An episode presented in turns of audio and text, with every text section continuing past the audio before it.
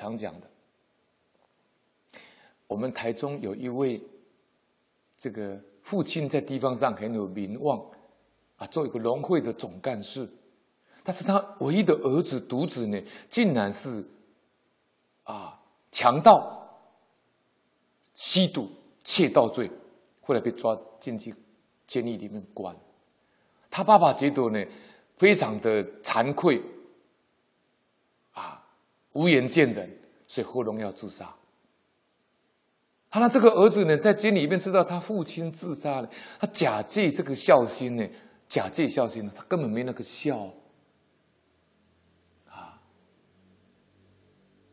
他就跟法官说呢，他要回去回家奔丧，就是他要服丧。法官也慈悲让他回去啊。结果他爸爸刚好留了一千万的遗产。他回家没有奔丧守孝就罢了，他竟然把他爸爸遗留给他的一千万的家产，在短短四十九天之内，四十九天是我们七十四九天嘛，服丧期间嘛，他给他花天酒地、寻欢作乐、招妓买醉，结果呢，一千万全部花光。那么天地有失过之神呢？就来了，恶心就栽之了。除了行祸随之，就恶心栽之啊！算尽这时啊，他就算尽这时啊，躲计躲算了。我们前面讲的，你说感应篇道理你不信，那我讲这个故事给你听，你信不信？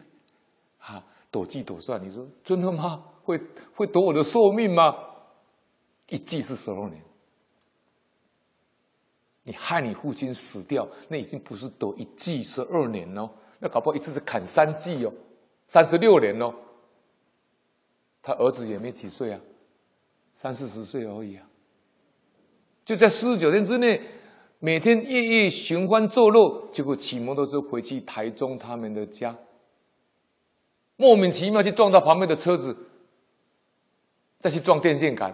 然后人飞出去，死在马路旁边，这不就是躲计躲算吗？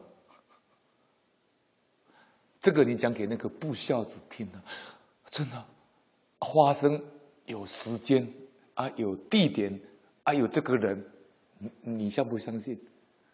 他不相信，他也会怕。哦，前面的已经这样摔死了，那我会不会也摔死呢？我会不会遭天谴呢？就是因果教育是真的有用啊。老法师说伦理道德啊，他羞于做坏事啊，但是因果教育呢，他不敢做坏事啊。所以老法师说因果要多讲，有用。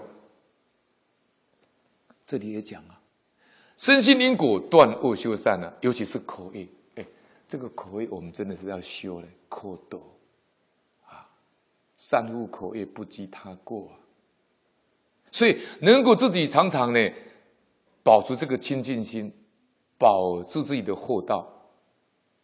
其实最容易伤人是什么呢？依我看啊，这个嘴巴很容易伤人啊。现在比较麻烦，还有手机也可以伤人，手机传 Live、微信、WeChat，一篇文章就可以可以骂人，可以伤人。